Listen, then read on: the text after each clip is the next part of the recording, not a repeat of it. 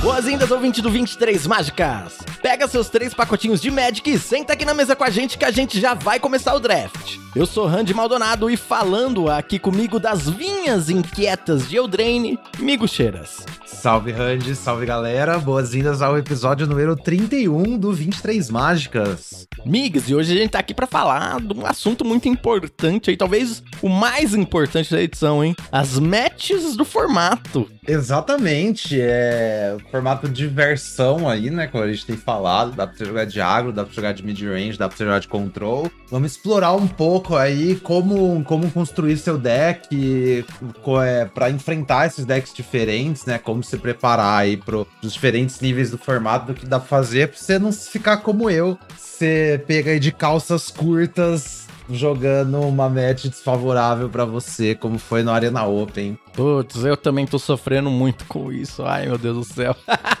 Mas tá bom, é isso mesmo. Não, antes da gente começar aqui, não se esqueça você que tá ouvindo, que você pode ajudar demais o nosso trabalho aqui se você ranquear esse podcast no seu agregador de áudio, tá? Você dá cinco estrelinhas, dá um coração, dá duas asinhas aí com uma estrelinha, não sei, o, o seu agregador de áudio vai ter um jeito diferente de ranquear a gente. Isso ajuda outras pessoas conhecerem o nosso podcast de maneira orgânica. Fora isso, você também pode compartilhar esse episódio aqui. Então você pega aí, clica no botão de compartilhar esse episódio e faz um testemunhal, põe a sua voz ali no Twitter, no Instagram, falando, pô, pessoal, ouvi esse episódio aqui, ó, muito legal, ouçam também, tem muitas dicas valiosas, ajuda aí o 23 Mágicas a chegar em outras pessoas. Se você compartilhar ou no Twitter ou no Instagram, ou compartilhar diretamente para uma pessoa que você conhece, você também tá ajudando demais o nosso trabalho aqui. Inclusive, no episódio passado, eu tinha falado que para quem compartilhasse o episódio, né, passado, ia concorrer a 600 gemas, hein, migas? Hum, que delícia, hein? Então você ajuda o seu podcast favorito e ainda ganha um recursinho ali na arena. É muito sucesso. Algumas pessoas compartilharam aqui e o grande vencedor foi o Haunter. Olha aí, Daniel, vulgo Haunter, também é streamer aí de Magic também, ganhou 600 geminhas aí por ter ajudado a gente compartilhando o episódio. Credo, parabéns, Haunter, valeu aí pela força, meu querido. E enjoy, já aproveita as gemas aí, ou sorteia adiante também, que você, quiser fazer. E lembrando que você também pode, ouvinte, acompanhar os jogos do Migo Cheiras, tanto na Twitch quanto no YouTube, no canal Migo Cheiras. E eu posto uns drafts meus lá no canal Eu Countero, tá bom? Uh, siga a gente nas redes sociais, etc, etc. E mande uma cartinha também. Por que, que é legal mandar cartinha? Porque a gente lê aqui, igual a gente vai ler a cartinha que nós recebemos aqui do Pedro Sá. Ele mandou o seguinte aqui pra gente, Migs, ó. Salve Randy Migs, massa! Eu sou o Pedro, acompanho vocês desde o começo e adoro o programa joga MTG majoritariamente através do Arena e tem um grupo que joga Commander e recentemente um de nossos amigos trouxe um cubo que ele montou com cartas da sua coleção. Eu achei a experiência de draftar com a galera no tabletop ainda mais legal que online. Quem diria que o Magic seria legal com o Gathering, não é mesmo? é. Daí eu comecei a procurar alguns conteúdos teóricos sobre cubo. Vocês saberiam alguma dica? Acho que assim como eu, pode ser que alguns ouvintes possam estar interessados em trazer o formato limitado para os seus grupos de jogo. Um beijo. Muito legal aí. E eu tenho algumas dicas sim, hein? Manda aí, começa aí, Randy. Pô, eu fiz o Hand Cube, né? Que é o cubo de cartas comuns e incomuns do Arena. Que tem a, tem a lista, tá disponível lá no grupo de apoiadores do Cheiras. E eu vou deixar essa lista aqui na descrição também do episódio. E aí, basicamente, o que eu fiz foi o seguinte, migas. Eu pensei em 10 arquétipos para combinações de cores e 5 arquétipos macro para as cores principais. Então, sei lá, é, Dimir era Dimir Spells. E aí no, no preto ali a gente peguei cartas mais controle, no azul também mais mágicas de controle, não priorizei tantas criaturas assim, etc. E aí o que eu fiz para cada arquétipo foi pensar em uns 4, 5 enablers, ou seja, cartas que iam possibilitar que esse arquétipo funcionasse, e uns 3 payoffs, uns 4 payoffs, sabe? Cartas que seriam a recompensa por você estar tá nesse arquétipo. E aí eu fui montando assim no cubo, sabe? E aí no final você vai só preenchendo os espaços vazios ali, né? Basicamente foi isso que eu fiz. E essas dicas eu peguei do YouTube de um monte de, de, de vídeo, assim, sabe? De gente construindo seus próprios cubos e tal. No YouTube tem bastante conteúdo em inglês. Mas basicamente essa foi a minha abordagem. É, eu acho que o jeito mais simples de você montar um cubo do nada é pegar um outro cubo e usar de ponto de partida, pelo menos o template, assim, né? Uhum. É, eu já montei uns cubos meus também, tipo, na época que eu tava morando em República ainda, né, que eu peguei uma caixa de caixa de sapato cheia de carta e montei um cubo que tinha lá, assim. que Foi meio que essa estrutura também. Eu peguei, tipo, um cubo online, na época era um cubo de 180 cartas pra jogar com menos gente, né? Eu meio que tentei replicar o número de criaturas e mágicas e terrenos e tal, e aí você vai ajustando o cubo, saca? Eu sempre fui ajustando esse cubo. Aí, recentemente, eu montei um outro cubo também, que eu até mostrei lá no, no YouTube num vídeo, que é um cubo dos desejos, que é um cubo pra você trazer carta de fora do cubo, usando aquelas cartas de Wish e tal. Ah, uma ideia mais, mais viagem, assim, é, uma ideia mais viagem. E, mas eu acho que é isso. Usar, é, aí tem um site maravilhoso, chama Cubicobra, né? Uhum. Que é um site só voltado para cubo. E inclusive lá tem uns artigos, né? Tem a galera que escreve artigo no site, publica lá. Então, muita coisa, assim. Tipo, você pode explorar cubo por tema, por, por tag, né? E acho que ficar olhando cubos nesse site, usar como ideias, assim, é um ponto de partida também, sabe? E, mas assim, as possibilidades são são infinitas. O cubo é muito ápice do Magic nesse sentido, você criar uma experiência contida ali de draft e tal, o bagulho é brilhante. É, e eu acho que é bem legal essa ideia, porque você faz o seu cubo, o seu primeiro ali, e você vai jogando e aprimorando, né? Eu mesmo, Handcube uhum. ali, eu tô já pensando em fazer a versão 2.0, dar uma ajustada em algumas coisas e tal. O legal é isso, faz o. dá muito trabalho, tá? Não se engane, dá bastante trabalho, mas nada que um, sei lá, uns dois, três dias você focado ali para fazer, você consegue fazer um cubo, né? Que depende também uhum. das suas horas livres. Mas aí depois você vai ajustando e as coisas vão, vão se arrumando. Você vê, ah, esse arquétipo não tá muito legal, tá muito fraco. Você vai soltando como se fossem os patches de atualizações do seu próprio cubo. É, exatamente. Você começar é qualquer, qualquer pilha de cartas serve, saca? E aí depois você, você ajusta como você puder, assim. Essa eu acho que é a beleza também do, do cubo, saca? Não tem, não tem nenhum segredo pra você começar a jogar, assim. É muito bom. Isso aí. Então aí, ó, Pedro, depois que você conseguir finalizar o seu cubo, manda a lista pra gente também, pra gente compartilhar aqui no podcast. E quem sabe a gente também não joga um cubinho aí com os amigos com a sua lista pra ver como é que ficou. Isso mesmo, da hora. Bem, mas então, migas, eu acho que a gente poderia aqui abrir um pacotinho para começar esse episódio bem alto astral. Mano, manda, manda, manda. Vamos lá.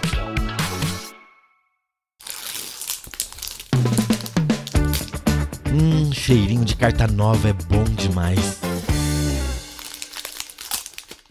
Abrimos um pacote de terras selvagens de Eldraine. Hum, as cartinhas novas aqui já na minha mão. Vamos ver o que nós abrimos. Primeira carta aqui, Hollow Scavenger, 2 e verde, por um lobinho 3/2 que pode pagar 1. Um. Sacrificar uma comida, ele ganha mais 2, mais 2 até o final do turno. Você só pode ativar essa habilidade uma vez por turno. E é, ele tem uma aventura também, que é uma mana verde e cria uma ficha de comida. Uma das melhores comuns verdes. Aham, uhum, acho que a gente abriu isso semana passada, se eu não me engano, né? No final das contas, a melhor comum verde do pack ou retrasada. Eu tenho a impressão que a gente já, já conversou sobre isso já, mas com certeza, é uma das melhores. Melhor comum em geral, inclusive, assim. Eu, tô, eu priorizo ele bastante. Eu gosto de jogar de verde uhum. nessa edição e eu acho que essa é uma das cartas que dá para priorizar bastante, sabe? Sim, sim. Próxima Quick Stud, duas azul, instantânea, compre dois cards. Eu acho que a gente até já falou sobre isso também, né? O que deixou o Divination obsoleto. é, Divina Divination em Shambles. É, eu talvez tô pegando cartas azuis mais do que eu devia, mas eu acho que o Kickstand é bem importante, é bem bom. É, eu acho legal também. Você tem uns counters ali, umas outras coisas para uhum. fazer em velocidade instantânea. Ele é, ele brilha demais. E digo, se você vai passar com mana aberta fazer o counter, é muito bom você sempre ter uma opção para fazer caso seu oponente não jogue nada que você queira anular, né? Então, no caso, o Quick Stud é exatamente isso. Esse pacote aqui, ele tá recheado de comuns interessantes, hein? Porque a próxima já é uhum. Curse of the Red Fox, né? A maldição da mulher raposa. 2 e verde por um feitiço que cria um papel de monstro na criatura que você controla. E aí aquela criatura briga com uma criatura que você não controla. Começo da edição eu pegaria isso aí acima do lobo, mas hoje eu acho que o lobo é melhor que a Curse, viu? Na moral. É porque você precisa ter, né, algo para lutar, né? E às vezes Sim. Sei lá, você é não tem negócio. Lobo... É, fight verde, tipo, pô, é bom, mas tem um certo limite, sabe? Acho que a gente sempre começa com os fight verde mais altos do que eles realmente valem, assim, e depois ajusta. Não dá pra ter três fight verde em qualquer deck, mas esse lobinho dá pra ter uns três de boa, né? Dá, três. Joguei com quatro já e, nossa, cada um melhora os outros. O bagulho é impressionante. É, Kellan's Light Blades, em color branco instantânea. Tem barganha e causa 3 de dano a criatura alvo, atacante ou bloqueadora. Se essa mágica for barganhada, ao invés disso, você destrói aquela criatura. Eu acho essa carta muito boa se o seu deck não quer atacar, né? Se o seu deck quer se defender. Então, se você tá fazendo um controle, um Esper, um Azorius, alguma coisa assim, eu acho que, que é uma carta que joga bem, viu? Sim, tem barganha, vai ligar o seu, seu setting plan, Saga da Princesa, etc. Mas é isso, é, é pra deck de controle. É, não, não tente usar isso em decks mid-range, deck agro, tipo, monte direito o deck pra isso, né? Próximo é Gnarwing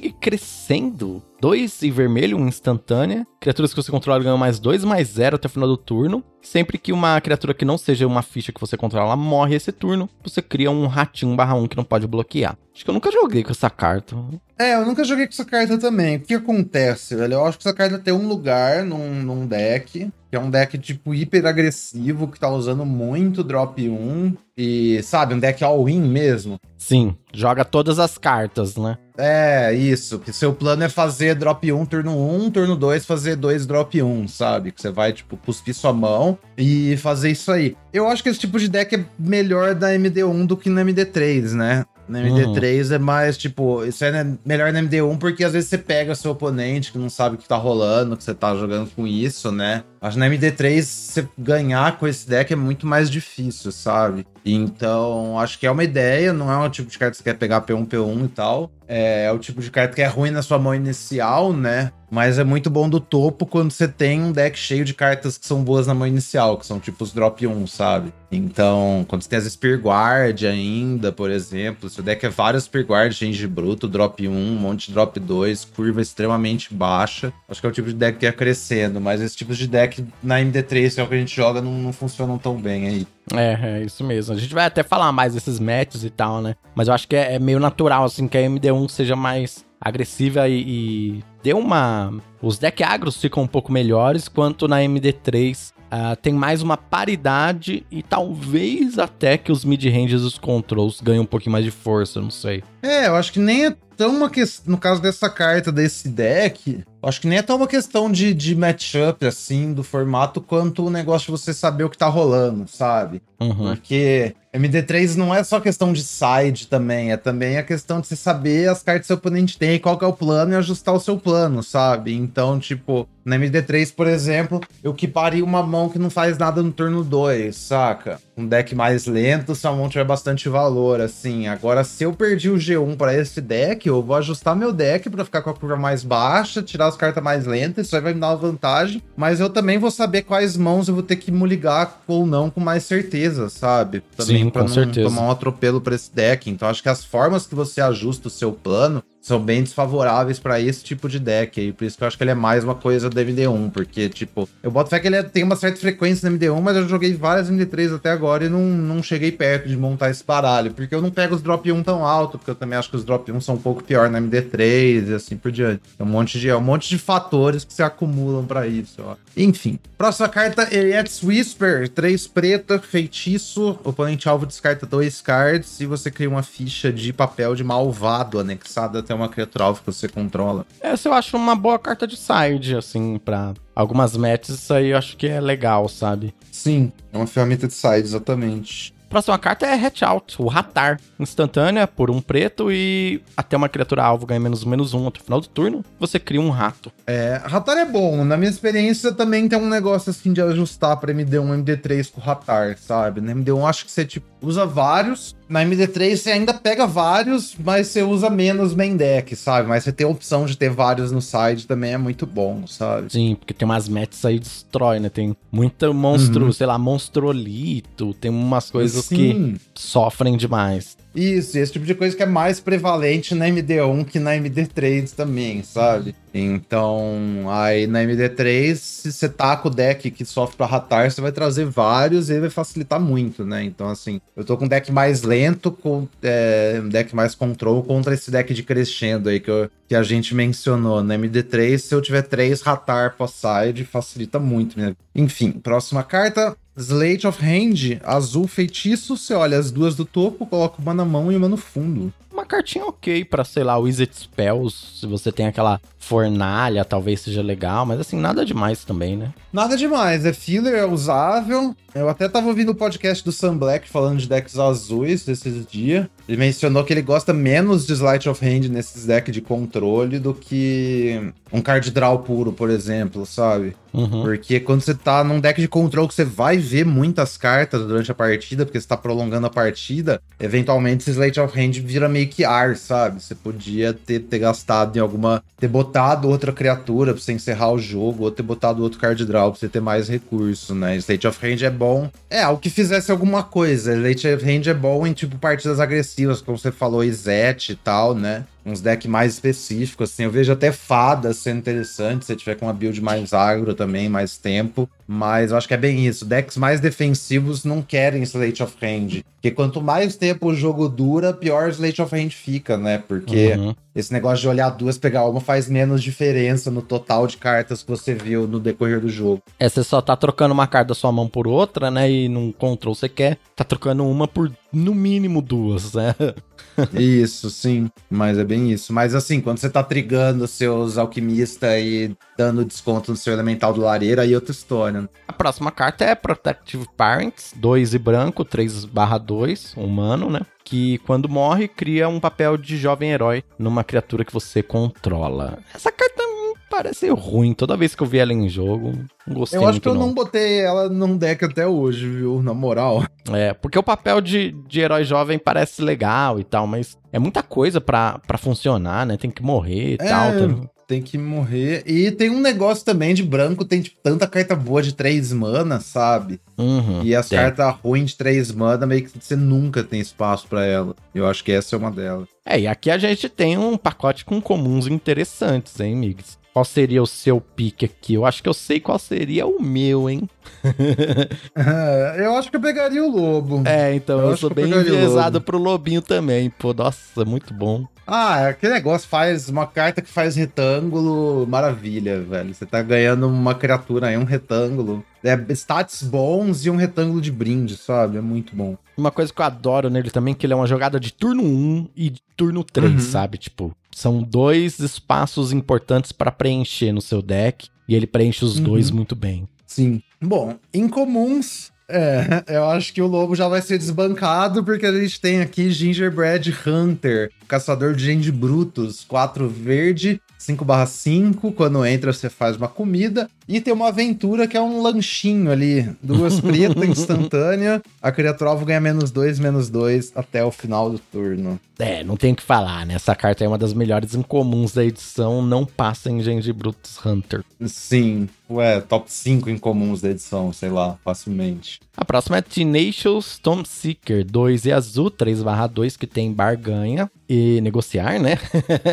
e quando uhum. entra no campo de batalha, se você tiver negociado, você pode devolver um, uma carta de instantânea ou feitiço do seu cemitério para a sua mão. Uma carta interessante, né? Gera um valorzinho ali e tal. Depende do seu deck. É, eu acho que é, é, ela sobe muito quando você tem uma remoção barata para devolver, sabe? Uhum. E quando você tem bastante coisa de barganha, então você tem Hatching Planes. Quando você tá usando tipo uns Candy Grapple ou Torch the Tower no seu deck, isso aí sobe muito para mim, né? É, porque aí você tá é. comprando de volta uma remoção premium, né? Eu também acho. Sim, então, exatamente. É, eu acho que eu pego essa carta mais alta que eu devia, mas eu gosto bastante desse Tomb Seeker. Até porque você quer ter os barganha no azul por causa dos seus planes e tal. Uhum. É, próxima veterana, Jane Beret vermelha, 2/1. Aí você pode pagar em color, sacrifica ela, você cria uma ficha de jovem herói, papel de jovem herói anexado a outra criatura alvo. É uma carta ok também, uma boa carta agressiva, né? Mas não é assim, incrível, não. É, essa eu gosto bastante nos meus decks vermelhos, viu? Um mana, dois de poder, então vai atacar ali cedo. E aí mais tarde no jogo, se ela ficar irrelevante, você pode, tipo, dar, dar um champ block e botar um papel num gengi bruto, sabe? Aí você fica uhum. com uma ameaça, assim, gigantesca. É, botar um papel de jovem herói no gengi bruto realmente é um payoff bem legal, né? Mas enfim, aí eu acho que a gente pega o caçador de gengi brutos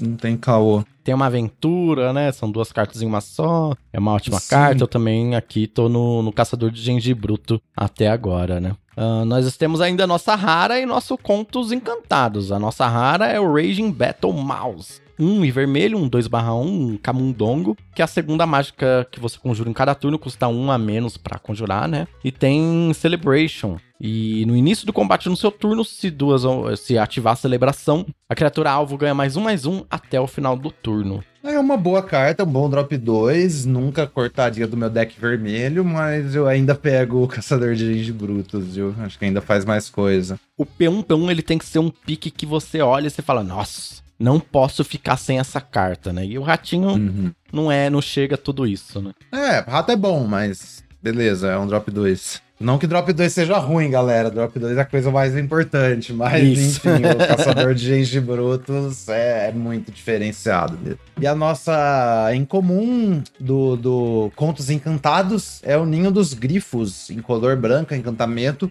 No início da sua etapa final, se você ganhou 3 ou mais pontos de vida neste turno, você cria uma ficha de grifo 2/2 voar. É aquela, né? Você que tá ouvindo aí, provavelmente, talvez eu já até já tenha perdido para essa carta, porque dá para montar um deck, é legal. Eu já perdi para essa carta uma vez. Foi bem legal, inclusive. Falei, pô, que legal que o oponente conseguiu montar esse deck. Mas não é simples assim, né?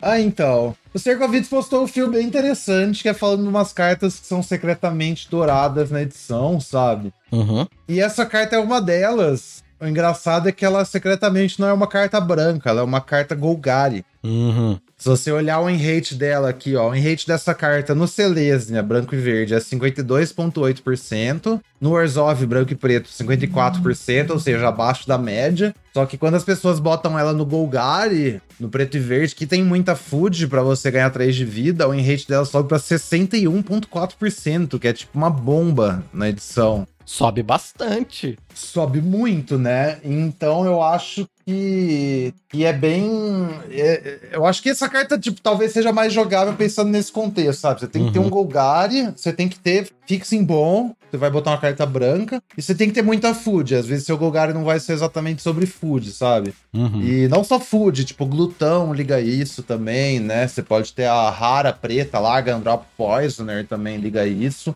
Então acho que se você tiver todas essas coisas, dá para você botar essa carta aí, vai ser uma carta boa, sabe? Eu acho que assim é. Ela tem um enrate de Bowman, inclusive, no Golgari, porque a galera só bota essa carta no Golgari quando sabe o que tá fazendo, né? Alguém que não sabe o que tá fazendo não incluiria. É, eu ia falar exatamente isso.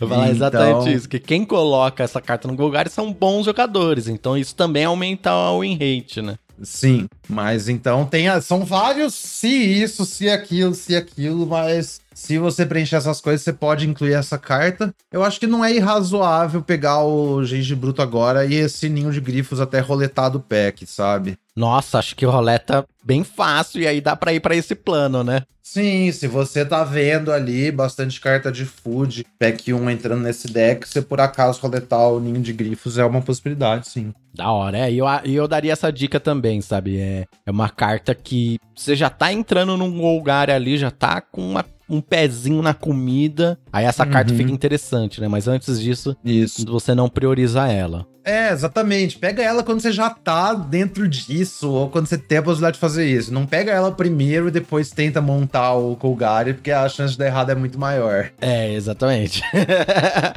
Bem, então acho que é isso, amigos. Lembrando, você que tá ouvindo, se você tem dificuldade aí para visualizar os cards, agora eu estou colocando o print do pacotinho aqui na descrição do episódio. Então você pode ir lá clicar que vai abrir uma imagem para você com o pacotinho e aí você consegue visualizar de maneira mais fácil, beleza? Mas dito isso, vamos então para o resumo da semana.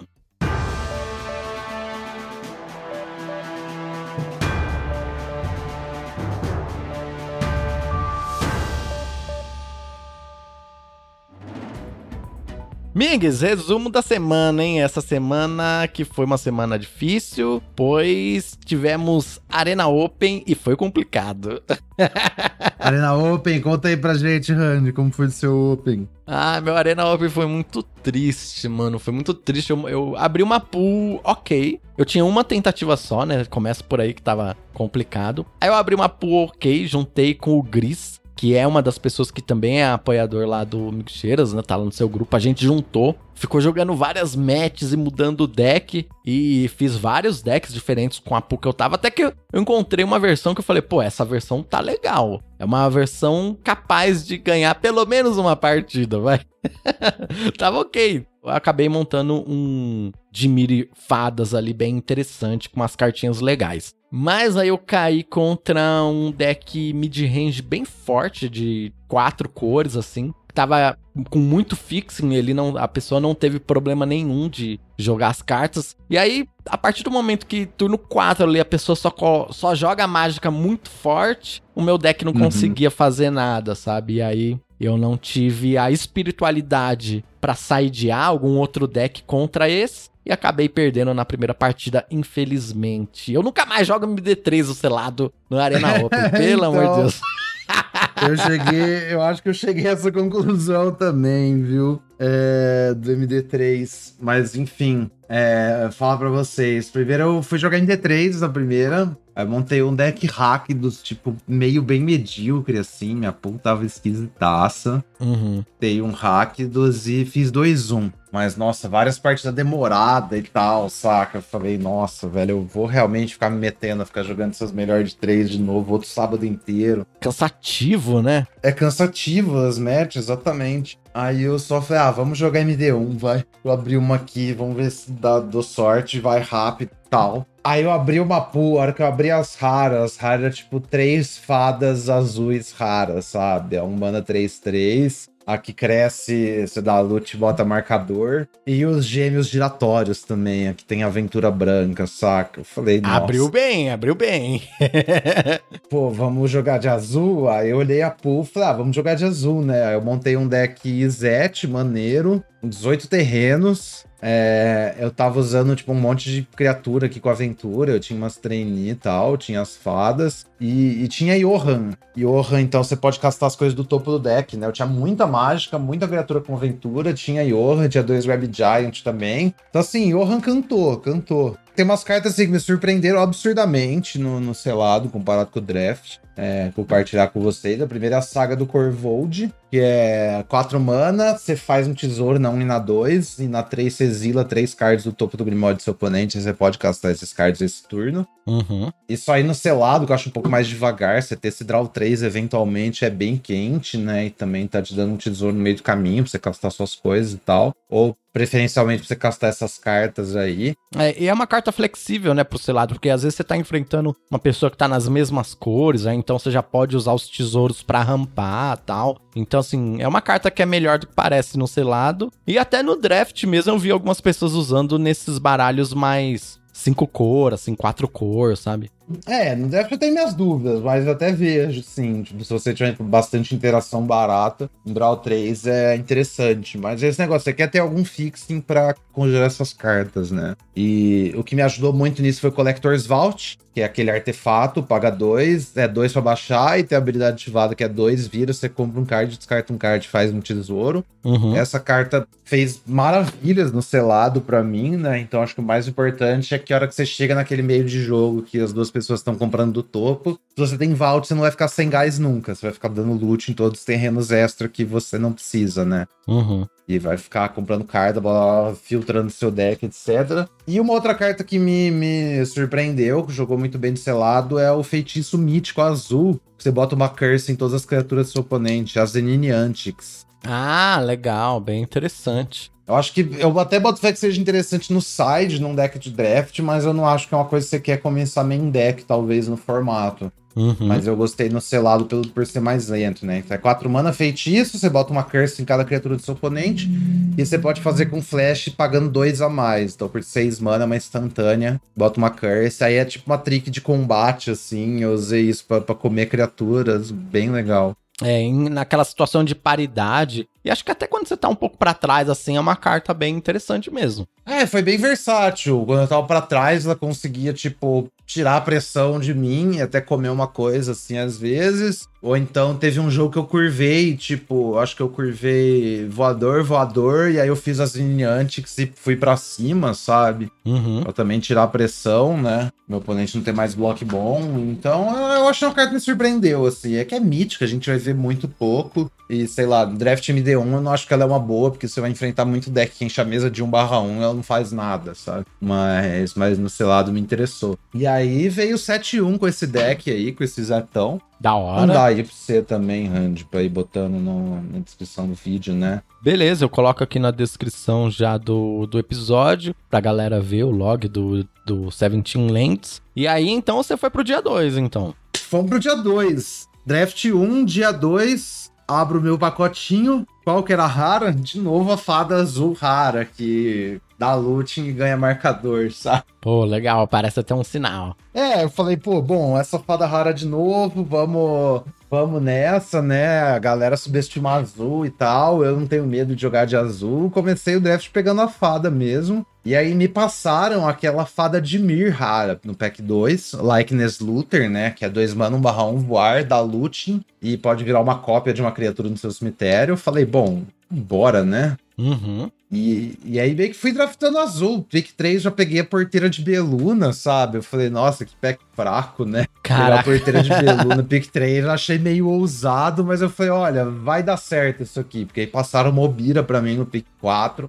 Mas deu uma, uma leve forçadinha no azul, né? Mas eu acho que tem muitos drafts que isso funciona assim, viu? Ainda mais você que sabe jogar de azul. Hum, Sim, então. Eu, a fita é que eu nunca tinha jogado de fadas antes disso, né? Hum, Eu acho que eu tinha montado uma vez de tinha feito tipo um 2-1, um 2, meu deck ficou horroroso, eu não tinha experiência ainda vitoriosa com, com Dimir. Mas eu falei, bom, se no- nos quatro primeiros picos eu peguei duas raras, e esse deck deve. Duas raras, não, duas douradas, né? Esse deck vai estar vai tá aberto. E aí, galera que quiser seguir também, assim, eu nunca titubeei do deck, sabe? O meu primeiro pack foi inteiro cartas azuis e pretas, uma cristal groto. Nunca, nunca saí assim do, do baralho. Pack 2 foi bem, foi bem assim, ok. Eu peguei cartas boas, não teve nada demais. Aí pack 3 eu abri um High Fey Negotiator, né? A, a fada de barganha lá 3-5, que é o Siege Rhino. E aí que mais? Aí me passaram Fire Fencing, que eu acho uma carta absurdamente premium quando você já tá no deck de fadas, né? A remoção menos 3, menos 3 por um mana, que pode até sim, matar mais.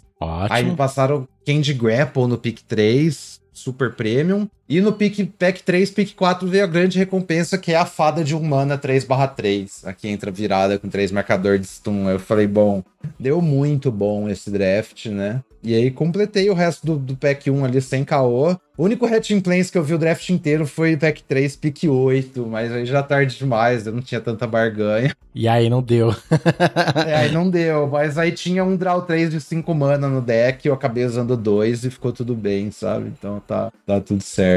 É, uma coisa que eu gostei também, aquela bruxa que bota papel malvado e tem dois, três ameaçar, quando você tem bastante voador, bastante fada, você botar um papel malvado nelas é bem relevante, né? É, verdade. Então, aumentar ali o poder da sua criatura voadora, eu achei bem legal. Ele tudo funcionou bem nesse deck, na moral mesmo. É, falei, pô, esse deck tá da hora, tem do que eu preciso. Tem carta barata, tem interação, tem três counter no main, tinha remoção, tipo, em todos os níveis, sabe? Eu tinha no side dois Ratar, tinha ali Fairy Fence, a Vaidade da Bruxa, tinha um Candy Grapple, tinha até um negócio de virar criatura, o Pacifismo Azul. Então eu falei, pô, vai dar bom esse deck aqui. Tinha Curse. Falei, vai dar bom. Resultado 3-1 com esse deck. Eu perdi a, a segunda match. Deu bom. Deu bom. A gente tinha que fazer três vitórias pra ir pro segundo draft. É, se você tivesse, feito quatro vitórias, você no segundo draft tinha direito a ter uma derrota, é isso? É, isso mesmo. tá. Exatamente. Você pode perder uma vez no dia. Então, se você não perdeu no primeiro, você pode perder uma vez no segundo. Beleza. Mas aí, beleza. Vamos pro segundo. Dei aquela descansadinha, né? O segundo ia ser 4 horas da tarde só. Eu acabei de jogar o primeiro, acho que não era nenhuma, assim. Tipo, foi bem rápido minhas partidas. Aí, vamos lá, Randy. Segundo draft. Hum, O meu pick 1 foi Boas-vindas a Docelândia. Eu não achei nada próximo, assim, no pack, sabe? Ah, é uma boa carta, uma boa carta. É uma boa carta. Aí vamos lá. P1, P2. O que, que você pegaria? É. Quer que eu compartilhe aqui? Vamos lá. Compartilhe. A Contos Encantados é aquela compulsão, injogável. As incomuns, a gente tem o Elemental da Lareira, a gente tem a Saga do Corvold e a gente tem o Tommy Seeker, que é aquele que a gente abriu no pacotinho hoje que devolve mágica pra mão, azul, o barganha. Uhum. E aí, comuns. A gente tem como Arca Natureza, meio injogável. A gente tem a Bruxa Vaidosa, que é a que bota papel. A gente tem Firebolt, que é uma carta meio que Zet, né? A remoção vermelha Zet. A gente tem Light Blades, que é a remoção branca de criatura atacante ou bloqueadora. A gente tem os Mary Bards, que é aquele que bota o papel de herói jovem. A gente tem a Celebrante, a branca que volta coisas pra mão. Prowler, 2 mana 2 1 que cresce quando você faz mágica MV 5 ou mais, meio injogável. A gente tem o Lobo, 2 mana 2 3, defensor. E a gente tem a gata tigrada, o House Tab, também meio injogável. E aí, qual que é o pique? Esse pique é bem, bem complexo. Eu vou falar a minha linha de raciocínio. Eu acho que se eu tivesse um dia 2 pensando, pô, tô jogando contra pessoas que sabem draftar e tal, e talvez é, vai ser um draft difícil, tá ligado? Uhum. Eu acho que dessas cartas que tem aqui no pick 2, a que é mais essencial pra um arquétipo específico é meio maluquice isso que eu vou falar, hein? Mas eu acho Não, que é a, re- a remoção branca. Porque se eu caísse num deck defensivo, eu acho que é uma, a carta mais importante pros decks defensivos, que control e tal. Então talvez eu iria nesse caminho, já que esse pack não tá me dando nada, entendeu? Aham. Eu, eu acho que eu iria nesse sentido. Tudo bem, você tem Docelândia já. Hum, a- se eu fosse levar em conta Docelândia, porque geralmente pick 2 eu ignoro o meu pick 1, né? Eu tenho essa tendência. Não sei se é certo, muitas vezes eu acho que não é certo. Mas talvez nesse pack seria isso, sabe? Mas com a Docelândia, talvez eu pegaria a Bruxinha ou o Barganha Azul ali, não sei. Mas eu acho que a, a remoção branca, pra mim, é o que me chama atenção pensando nisso, sabe? De, pô, dos arquétipos mais importantes aqui, a carta que faz o arquétipo virar talvez seja aquela remoção branca. Hum. Olha, né? Eu pessoalmente não considerei a remoção branca. Eu nem lembro o que mais eu considerei aqui. Eu sei que eu peguei o, o Tom Seeker. O Acho justo total, bicho assim. Porque eu também pensaria no Tommy Seeker no sentido de, pô, azul, aberto. Essa carta é uma boa carta azul, sabe? Uhum. É, então, eu pensei no, no sentido de o que, que vai ter mais upside aqui, sabe? Se eu conseguir as cartas das interação boa pra devolver, isso aqui é mó bom. Se eu conseguir os Hatching Planes, isso aqui é mó bom. Eu já tenho uma comida ali pra barganhar com a, com a Docelândia, saca? Uhum. E curioso é que eu achava que eu tinha certeza que essa criatura é tipo um wizard alguma coisa, mas é um cavaleiro, na verdade. Nunca tinha reparado. Nossa, verdade. Nunca tinha parado pra, pra ver isso. É um cavaleiro. Eu também pensava que era cavaleiro, Wizard. ó, sinergia com sinergia com baixa da máquina aí, botando cavaleiro no azul.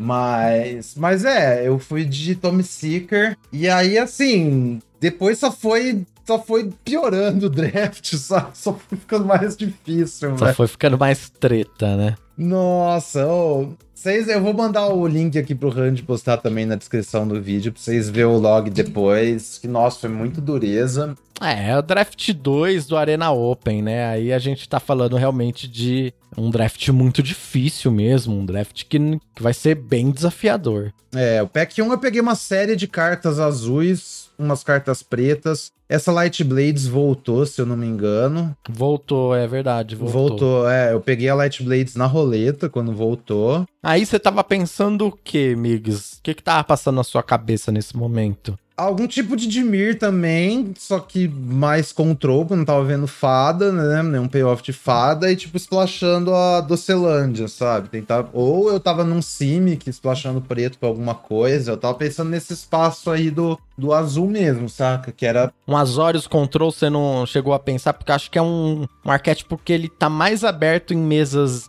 é, de pod draft de alto nível Uhum. do que num draft comum, tá ligado? É, que eu basicamente não vi cartas brancas também, o coisa inteiro. É que não tinha, né, parece. É, não, o spec aqui muito grave, muito difícil.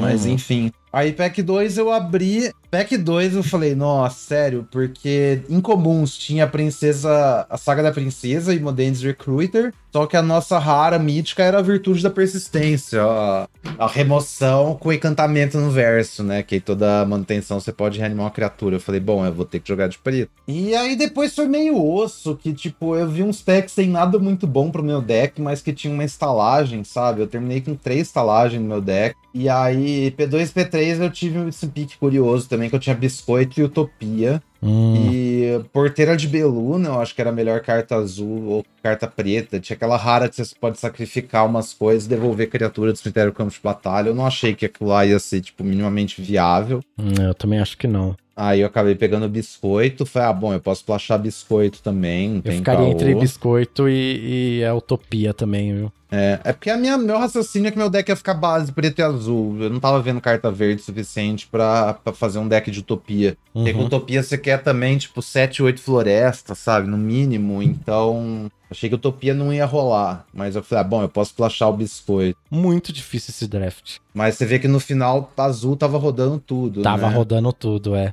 Esse deck, esse, esse draft foi bem ossada, né? Muitos picks difíceis não tava muito. Até o próprio azul e preto não tava exatamente aberto, assim, sabe? Não. É, você é, não ia eu tava vendo com... as cartas. Eu não tava vendo, tipo, deck de fadas aberto, eu tava vendo as cartas de palha abertas, sabe? Exatamente. Isso que era estranho. Então ninguém abriu carta de fada na mesa inteira, isso que eu achei muito esquisito. É, então. Era tipo o meu primeiro draft. Tá muito diferente os tipos de cartas que eu tava vendo. E até que nem eu falei, ah, Azores. Aí beleza, você viu uma daquela princesa ali e tal. Mas durante o draft mesmo não tinha tanta carta branca assim. Então. Não. Foi realmente, acho que um pod. Um, as cartas que as pessoas abriram nesse pod draft foram bem desfavoráveis, tá ligado? Foi um pouquinho de, uhum. De azar nesse sentido também, né? Não tem jeito. E aí, qual que é a fita, né? Até um pouco da ideia de trazer esse conteúdo do podcast hoje. Que eu acho que eu montei meu deck bem contra decks agressivos, sabe? Uhum. Vou botar a lista aqui pra, pra você ver o deck 1. Lembrando, pessoal, você que tá ouvindo, tem na descrição aqui do episódio o log desse, do, de todos os drafts. A gente tá falando aqui do terceiro é, draft do Mix. Então você consegue verificar aqui tanto os picks quanto o deck final que a gente tá comentando aqui. Eu achei que meu deck tinha, tipo, jogo contra agro, sabe? Porque eu tinha, tipo,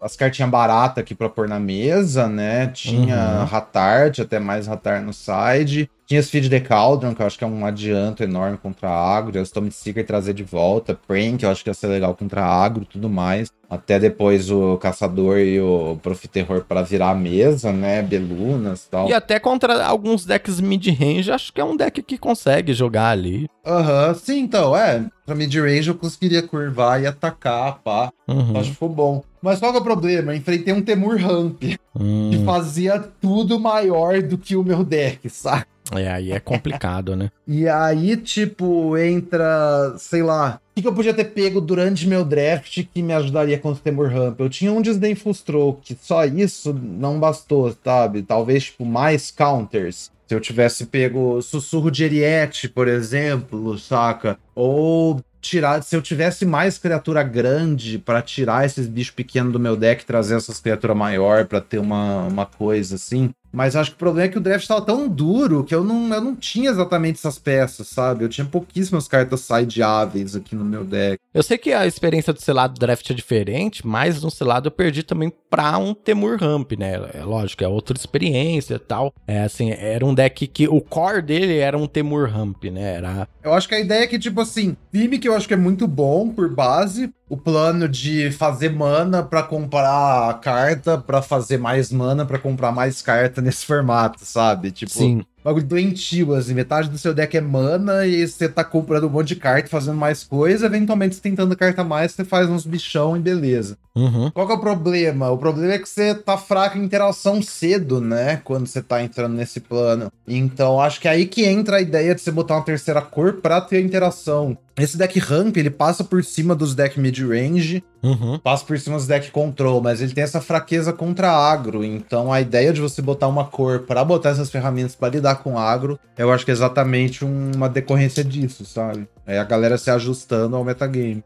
É, vamos falar mais disso agora, então, no assunto principal. Antes da gente ir pro assunto principal, só lembrando aqui no resumo da semana, a gente fez aqui esse recap aqui do nosso Arena Open. Ah, lembrando que nós teremos o Mundial de Magic vindo aí, né, Migs? É, exatamente, galera. É, vai ser esse fim de semana agora. Esse episódio sai na sexta, né? Então já, já deve rolar hoje já. Hoje na sexta, você que tá ouvindo. Vai ser sexta, sábado e domingo Mundial de Magic e vai ter draft também. Então vai ter um draft na sexta, um draft no sábado. São as primeiras rodadas do dia. Deixa eu ver se eu acho aqui o horário de Brasília para passar para vocês. É, às 15 horas da tarde, horário de Brasília. Bem legal, um horário bem convidativo, depois dá pra ver também no YouTube, coisas assim, né? Então fica aí esperto Isso. você que tá ouvindo pra poder acompanhar. E também a gente teve um problema aí nesses últimos dias, Migs, com a Arena aí, que não tá conseguindo jogar os drafts, né? Nossa, tristeza. Eu até penso o que, que a gente fazia da vida até dia 15 de abril de 2020, sabe?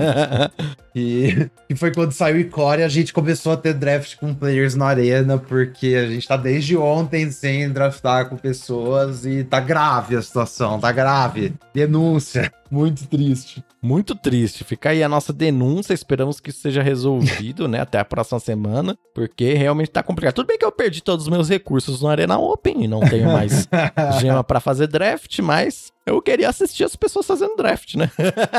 Isso. Não, eu espero de coração, quando você estiver ouvindo esse episódio, você possa terminar de ouvir o episódio, abrir o Arena e jogar um draft tradicional, um draft premium. Porque, pô, draft rápido, eu acabei de jogar um e olha, não, não tem condições, galera. Não tem condições. Bem, mas o que tem condições é o nosso assunto principal e vamos direto para ele.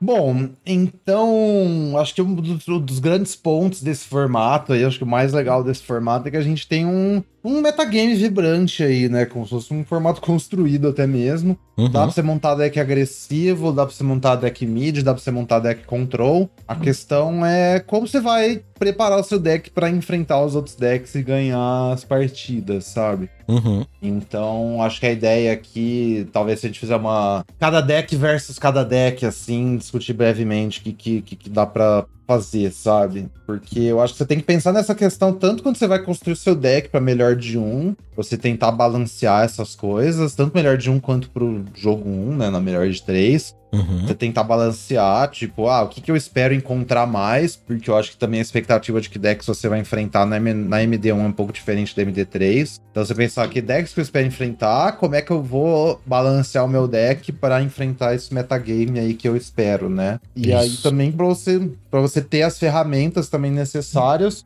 para você ajustar o seu deck nos jogos 2, na MD3 e tal, jogos 3, e quais são as cartas que você quer ter nesse, nesse contexto, assim. Exatamente. Então- É, porque a gente tem esses três arquétipos, né? A gente tem o agro, mid-range e o control. Todos são decks possíveis de você criar em terras selvagens de Eldraine. São bons decks, capazes de fazer troféu, mas eles sofrem com isso que você falou, né? Do metagame aí, que um é melhor que o outro contra o outro, vezes sim, vezes não. Então, como que funciona? Então vamos lá. Primeiro agro contra agro. Como é que é uma forma de se melhorar a sua partida contra deck agressivo? Tem um negócio que é assim, sempre tem uma mirror de dois decks muito similares. Aquele que vai um pouquinho por cima, um pouquinho maior, vence, sabe? Uhum. Então, acho que é o que a gente mencionou aqui já, né? A ideia de você ter um deck. Se você tem um deck que é um monte de 2 mana 2-2, eu tenho um deck que é um monte de 3 mana 3-3. O meu deck de 3 mana 3-3 vai ter vantagem, porque ele é um pouquinho maior que o seu. Eu não vou Uhum. cair tão pra trás assim quando você tá desenvolvendo, mas eu vou conseguir parar minhas,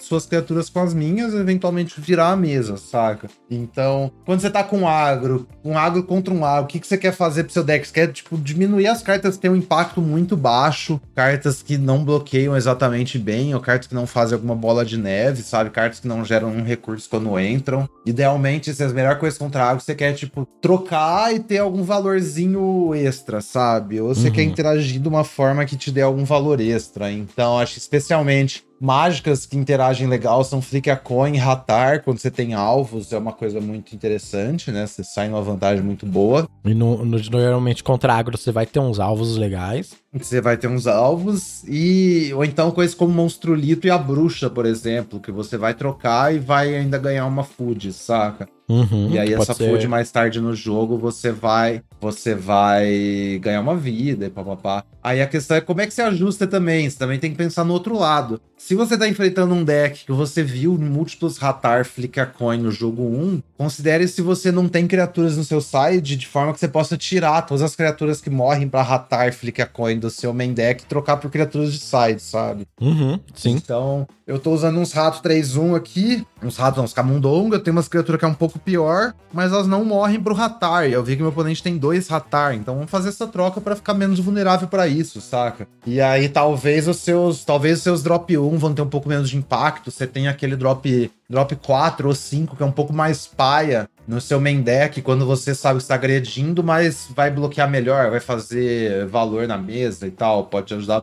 a se defender. Então, pensar alguns, alguns ajustes assim, sabe? Quando você tá de algo contrário, você quer deixar o seu deck um pouco maior e um pouco mais resiliente, né? Especialmente quando você tá na draw e sabe que vai ter que bloquear, sabe? E aí, Migs, falando agora de melhor de três também nesse sentido, eu tenho uma, até uma dúvida aqui, porque assim, eu sou uma pessoa que infelizmente sou um pouco impaciente, sabe? É algo que eu tenho que mudar para melhorar como jogador de Magic. Porque, assim, por exemplo, vamos dizer que a gente tá jogando e eu, pô, eu vi que no próximo turno eu perco. Só a pessoa fazer tal, tal que eu perco. Eu, eu geralmente, eu, tipo, já parto pra próxima. Essa minha impaciência é muito por eu ter pouquíssimo tempo de jogar Magic. Então, eu tenho tão pouco tempo para jogar Magic que aí eu falo, pô, se eu ficar perdendo aqui tempo, esperando passar o turno pro oponente bater com tudo, para eu levar o dano, para eu morrer, tipo, eu sei que é uma uhum. falsa sensação, porque esses segundos não vão fazer diferença no meu tempo de Magic, mas isso uhum. vai gerando dentro da gente essa impaciência, tá ligado? Sim, boto fé. Mas eu acho que a minha dúvida é o seguinte: não vale a pena você também passar, deixar não só para ver se a pessoa vai errar, mas no sentido de vai que antes dela realizar o ataque ela faz mais uma mágica, eu ganho mais uma informação, sabe? Esses pequenos detalhes assim. Você acha que esse tipo de coisa faz? Porque assim, essa coisa de side da MD3 é muito importante. Mas às vezes você não viu o deck do, da pessoa oponente suficiente, sabe? Você, você tá meio no escuro, assim. Você viu uma outra coisa, mas não muito, sabe? A partida acabou rápido, sei lá. Ainda mais nessa agro contra agro, às vezes acontece da partida acabar muito rápido, né? É, aí acho que é uma coisa assim também. O quanto vale o, o dano psíquico que você tá tomando continuar jogando versus a informação que você vai ganhar, sabe? Às vezes, tipo, pra você ganhar mais informação, você tem que vazar informação também, então às vezes nem compensa. Sim. Então. Eu acho que é sempre isso. Quanto mais você aguentar jogar, melhor. Mas se for, tipo, putz, você, você tá na depressão pura ali, você sabe que você vai perder, só tá enrolando, aí parte pra outra, saca? E também ficar esperto também, você que tá jogando, de não ficar dando informação de bobeira, né? Uhum, sim. Se você sabe que você vai perder, não importa o que você faça esse turno, não faça o que você tem que fazer esse turno. Só concede e pelo menos é duas mágicas menos que você revelou, sabe? Sim, é porque você tá negando ali informação para a pessoa oponente sidear pior contra você e tal, etc, etc. Mas beleza, então agro nós temos aí, agro contra agro, as dicas, uhum. né, as cartas que são interessantes e botar a cabeça para funcionar mesmo, né? Inclusive, agro contra agro, você é, coloca também no papel, tipo, se você tá na play, se você tá na draw, né? Tipo, uma coisa é você tá na play, outra coisa é você tá na draw, né? É, você tem que ajustar seu plano quanto a isso também, sabe? Então. Porque vai ser diferente. A expectativa de você ter que se defender quando você tá na draw é muito maior. Então, ajusta pensando nisso também, que é, é bem apontado, Randy. É muito importante. E aí, que nem você falou, que algumas cartas que nunca são jogáveis às vezes ficam melhores, né? Tipo, o Killian, aquela que a gente tava comentando que dá 3 de dano numa criatura atacante ou bloqueadora. Ela não é uma carta agressiva para um deck agro. Mas se você tá na draw contra um deck que é muito agressivo e talvez um pouquinho maior que o seu, sei lá, ela já é uma carta que talvez consiga fazer você virar a mesa. Ou aquela que dá mais um, mais zero iniciativa. Tipo, você se adequar ali pra match que você tá, né?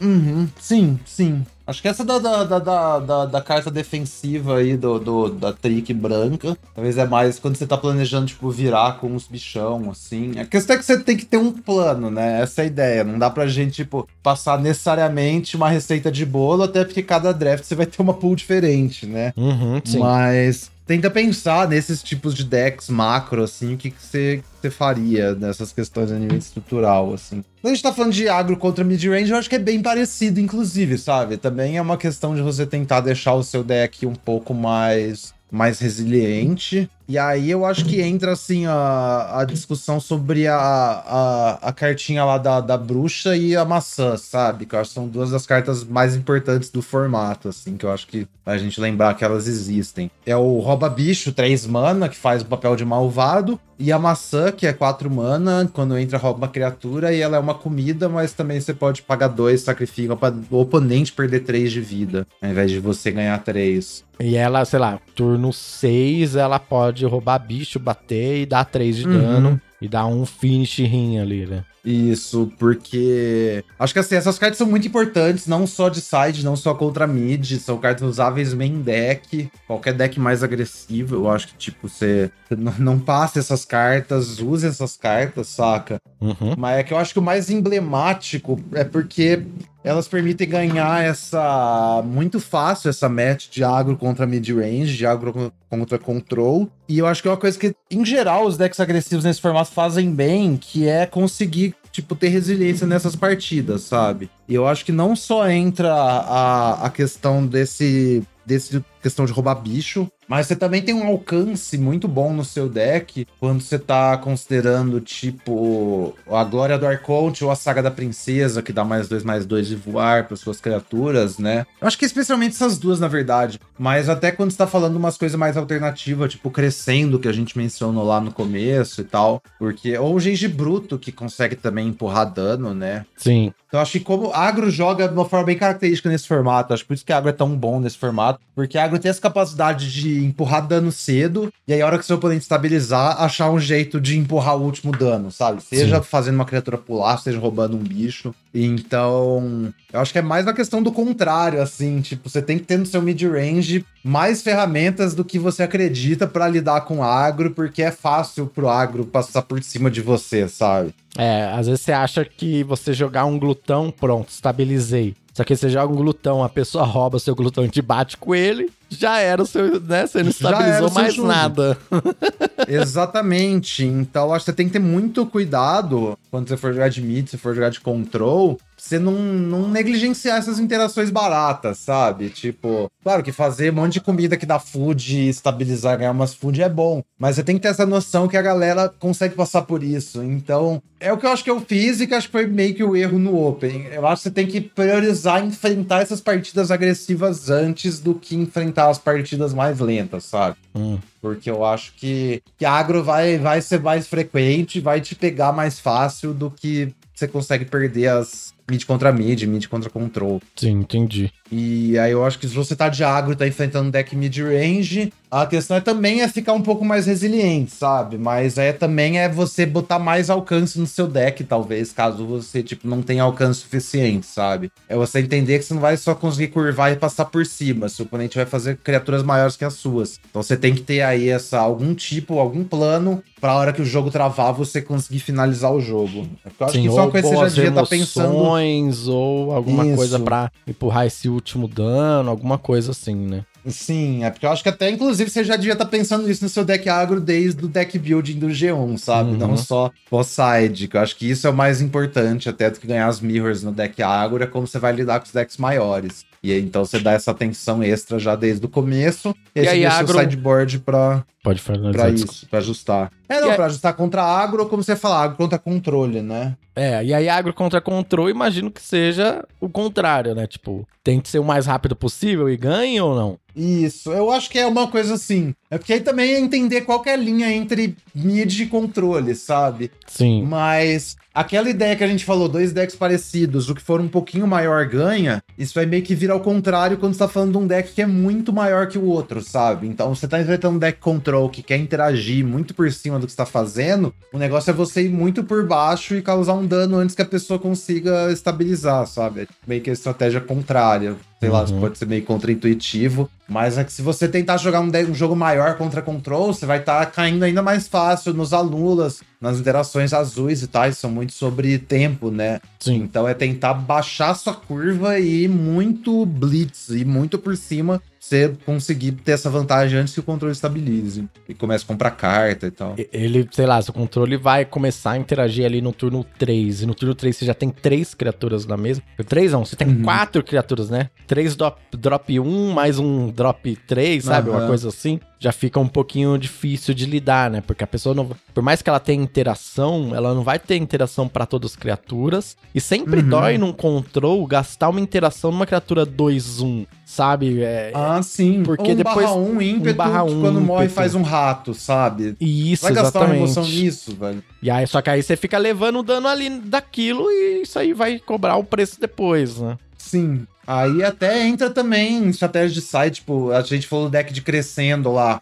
Às vezes você montou um deck, que você tem até essa possibilidade de jogar com esse deck mais agro, mas você preferiu jogar com ele um pouquinho maior pra não ficar tão ruim contra agro contra mid, mas aí você tá contra o controle, você sai ideia nesse deck, sabe? Mete o all-in lá, bota os Blazing, os Gnawin crescendo pra dentro e vai embora, né? Sim, sim. E aí, então, mid-range. Mid-range, a gente já falou sobre mid-range contra agro. E como se funciona mid-range mid-range? A mesma lógica do agro? Tem que ser um pouco maior que o meu outro mid-range? like É, eu acho que aí a ideia é tentar trazer mais valor pro jogo, sabe? É, tipo, a cartinha da Rowan lá, que eu acho que é super subestimada. Se eu tô de Golgari, tô enfrentando outro Golgari, ou tô enfrentando um deck azul, eu usaria duas, três cópias do Draw 2 da Rowan facilmente, sabe? Essas cartas que me dão um card advantage no meio do jogo. Qual da o Draw 2 da Ronan você tá falando? É, o, é uma instantânea preta, duas preta, barganha. Aí você compra duas, perde dois de vida, só que você barganhou, você meio que olha as quatro topo e Sim. bota duas, joga duas fora. Pelo que eu entendi, tipo assim, ó, mid-range versus mid-range, o que, te- que for um pouquinho mais control talvez ganha. Tipo isso, é, porque é a mesma escala, agro contra agro, que for mais mid ganha. Aí é a mesma coisa, mid contra mid, o que conseguir, tipo, gerar mais valor é o que vai ganhar, sabe? Pensar que você tá, tipo, nessa, nessa questão da meta de valor. Uhum. A não ser que você, a não ser que você preveja que o deck do seu oponente vai ficar um pouco maior e você, por acaso, tem um plano pra ficar muito menor, sabe? E aí pode ser uma coisa que você explora também, eu acho que uma coisa que meu oponente no Open fez. A partida que tava na play voltou tentando agressivar, sabe? Não Sim, deu sim. certo, mas acho que é uma coisa também. Então você tá de Gru mid contra um, sei lá, um Golgari mid, e aí você acha que esse Golgari vai ficar mais pesadão, você tenta ir por baixo, mas aí também é uma, é uma aposta, né? Você tenta transformar o seu mid um pouco mais agro, é verdade, faz Isso. sentido. Mas é uma aposta, é uma coisa que você vai ter que ver naquela, naquela partida em específico. Mas eu acho que a, que a linha em geral aí é essa, sabe? É tentar trazer mais carta que gera mais valor pra você aguentar mais tempo. Eu acho que até uma questão também que você entra na, na linha de cortar terreno eventualmente, quando você tá falando dessas metas que você sabe que vão ser longas e arrastadas, sabe? Uhum. Talvez se você tá na draw, você considera tirar um terreno ali do deck pra botar um card draw a mais. É, você sabe que você você não vai levar vai pressão, né? Isso, você sabe que você não vai tomar sob pressão e, tipo, o jogo vai demorar. Então você tá usando um deck de 18 lentes, talvez você joga com 17 na draw, sabe? Sim, é. Assim, não sai cortando terreno loucamente. Você tá jogando contra uma pessoa que turno 2 sempre faz, sei lá, um fauno, que é uma criatura 1 barra Aham. 3, que vai rampar, não vai nem te atacar nunca. Então, beleza, né? E aí, tipo, por exemplo, esses card advantage, a gente falou do draw da Rowan, mas o descarte 2 também entra nesse sentido, né? Isso, é. Eu também acho que entra como.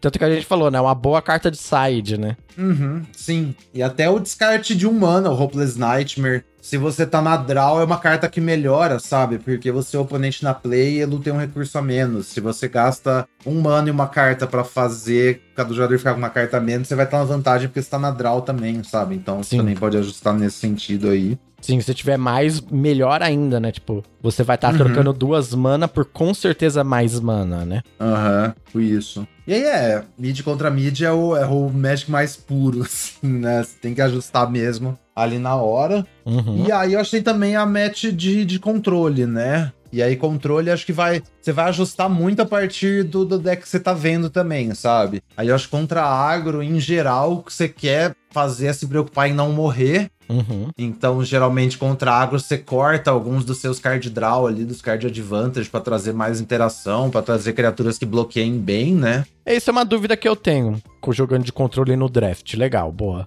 Eu Uhum. às vezes fico nessa dúvida de o que eu corto? Eu vou cortar meu card draw ou eu vou cortar minhas criaturas mais pesadas, sabe? Tipo, qual que é mais interessante pra jogar contra o agro? Porque o card draw, se não vai me dar mais não vai fazer eu virar a chavinha em algum momento? E- ou não, entendeu? Não, melhor tirar o card draw, porque qualquer criatura grande na mesa vai Hum. segurar o jogo. É, eu acho que aí é um equilíbrio de- delicado, assim. Você vê que tem que tirar o top end, né? Você Uhum, quer sim. reduzir um pouco suas cartas caras pra ter carta mais barata. É, tipo, sei lá, você tem dra- aquele dragãozão lá, 6 mana, Aham. 4, 6. É uma É. boa carta e tal, mas contra um deck muito agro, às vezes você precisa tirar aquilo, né? Isso. Eu acho que vai muito do caso também, Randy, que eu também vejo umas metas que você quer tirar seus counter spells, sabe? Uhum. Se você sabe que seu oponente vai entrar na mesa muito cedo, tipo, tá jogando com deck vermelho com 1 barra 1 ímpeto, você ficar segurando a nula não vai ser viável nunca, sabe? Uhum. Então eu vejo um mundo que você quer tirar também os counter, tentar trazer o máximo de criatura.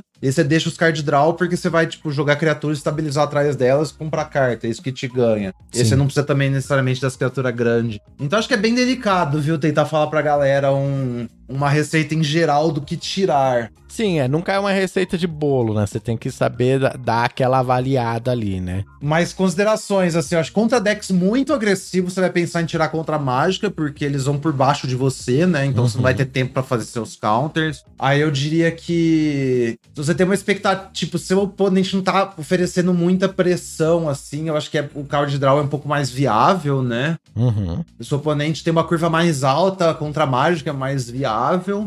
E a questão dos bichão também, quando você precisa desses bichão, sabe? Quanto mais remoção seu oponente tem, mais criatura você precisa, porque você não chegar numa situação de seu oponente matou tudo que você tem e Sim. agora você não tem como ganhar o jogo, sabe? E qual o tamanho da criatura que você precisa ter pra parar a agressividade, né? Ah, se você conseguir Isso. analisar que ah, a pessoa, sei lá, a criatura mais sortinha que ela colocou ali é o 3-3, o cachorro, e no máximo com um papel de herói jovem pra criar um 4-4, sabe? Então, às vezes uma criatura que tem 5 de resistência consegue parar, né? Não sei. E isso é muito bom também, você olhar para suas criaturas e ver quais que não alinham bem com o deck do seu oponente, sabe? Uhum. Então, se meu oponente tá me atacando com um monte de bicho 1 barra 1, monstrolito não vai ser tão bom na draw, saca? Porque ele não vai É. conseguir ficar segurando. Ele troca, né? E não é, pra, não é interessante trocar, né? Isso, tipo, eu tenho a opção monstrolito ou um alquimista, sabe? Meu deck oponente é um monte de bicho 1, o alquimista vai ser melhor, 1 barra 3 vai ser melhor que o 3 barra 1. Uhum. Mas ou vice-versa, meu oponente não tem criatura de poder 1 e 2, meu oponente é só um Shonker de resistência 3, sabe? É tudo 3, 3 pra cima. Aí o monstrolito vai funcionar melhor, porque ele vai trocar com essas criaturas, saca? Sim. Então é também também tentar ajustar ali nesse, nesse sentido. O que, que eu tenho, o que, que eu posso trazer que é melhor. Porque é essa coisa. Você que tá, ainda tá tentando, tipo, controlar o que o seu oponente tá fazendo, né? Então, você que tem que ajustar o seu deck, no caso. Por isso que Sim. eu falo de jogar com deck proativo é mais legal. E, mas aí também ver se você tem um jeito de virar a chavinha muito rápido, sabe? Talvez é isso que você, que você precisa também, dependendo das mets. Se você tiver alguma forma que te permita virar o jogo rápido, acho que isso é mais valioso pra control em geral, assim, nesse formato até. Sim, sim, concordo. é. Porque quando você vai dando tempo pro deck agro comprar mais carta e comprar maçã, e aí fica difícil pra você. E aí, control contra control, a gente tem o clássico, né? Do control contra control é segurar o anula pra coisas realmente importantes, deixa a Uhum. pessoa comprar carta, né? Compra aí. é. Sim. E a gente vai Compra anular aí. só o que, o que realmente o que for importa. importante, é. Vai matar Isso. só o que for realmente importante, vai usar o ponto de vida como recurso no control versus control, né? Essas são as partidas que eu Uhum. mais gosto, que são as que eu mais sei jogar.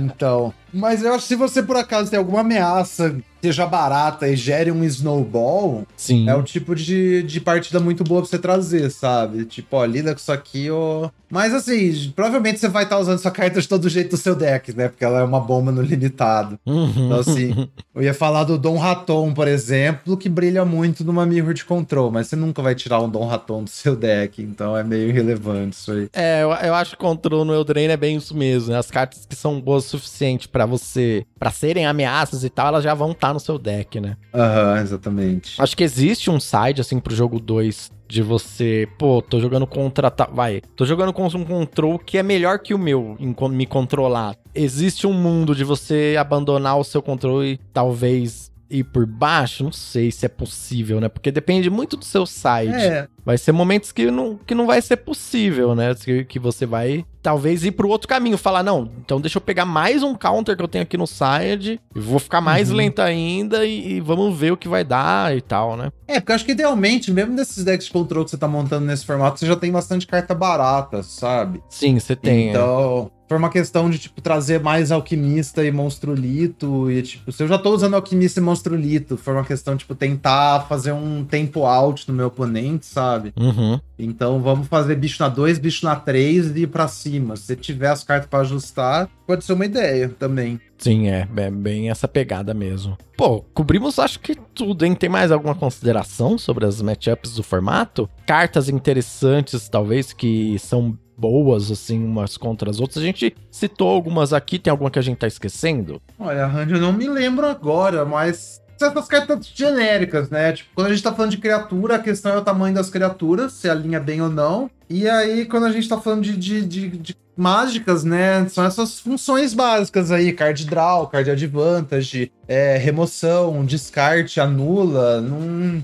sei quanto que foge disso também. Tricks eficientes, sabe? Não... São classes de cartas do Magic, né? Eu não acho tem exatamente um segredo para aproximar essas coisas. Até acho que essa ideia não é todo formato que a gente tem um range tão bom de arquétipos, mas eu acho que isso é uma ideia que desse episódio é para estender para qualquer formato assim que a gente tenha, sabe? Sim, sim, com certeza, mas realmente assim, o Wilds of Eldraine é um dos formatos em que isso ficou mais latente, assim. Tem alguns formatos em que não tem essa essa dinâmica tão grande, né, de ah, um arquétipo é um pouco é melhor que o outro, os três jogam e você vai ter muito esse Jokenpô mesmo, né? Você vai estar tá jogando Jokenpô ali. Jokenpô, Exatamente. Então, assim, é. Se fizer um 2-1 no draft, galera, não desanima, porque às vezes foi isso. Você pegou uma match ruim e paciência, uhum. sabe? Pense o que, que você pode fazer na próxima vez, se você estiver montando um deck similar. O que, que você pode fazer diferente nos seus picks, na sua construção do deck, para não perder essa mesma match, sabe? Eu acho que as derrotas desse formato, especialmente por causa do Poe, ensinam bastante.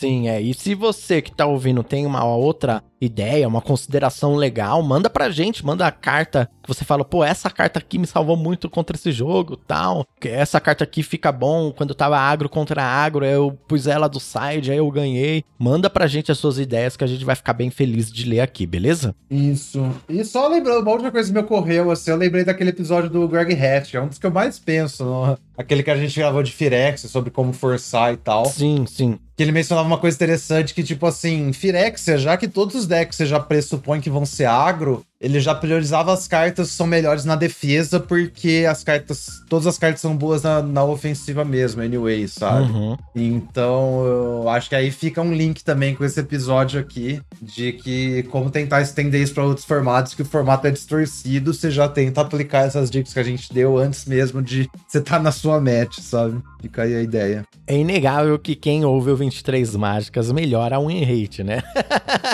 Isso é verdade. É só você aí, ó, ouvir todos os episódios, prestar bem atenção, ouvir uma, duas vezes, que aí melhora a win rate. E se compartilhar, então, aí, meu Deus do céu. É, isso aí, galera. Ajuda nós, espalhem a palavra das 23 mágicas. Então é isso, amigos. Obrigado por mais um dia de 23 mágicas. Valeu, Randy. Valeu, galera que ouviu aí. A gente se encontra na próxima semana com o próximo episódio do 23 Mágica. Até mais, pessoal. Não vão cair de cima do pé de feijão, hein? Cuidado. Ai, ai.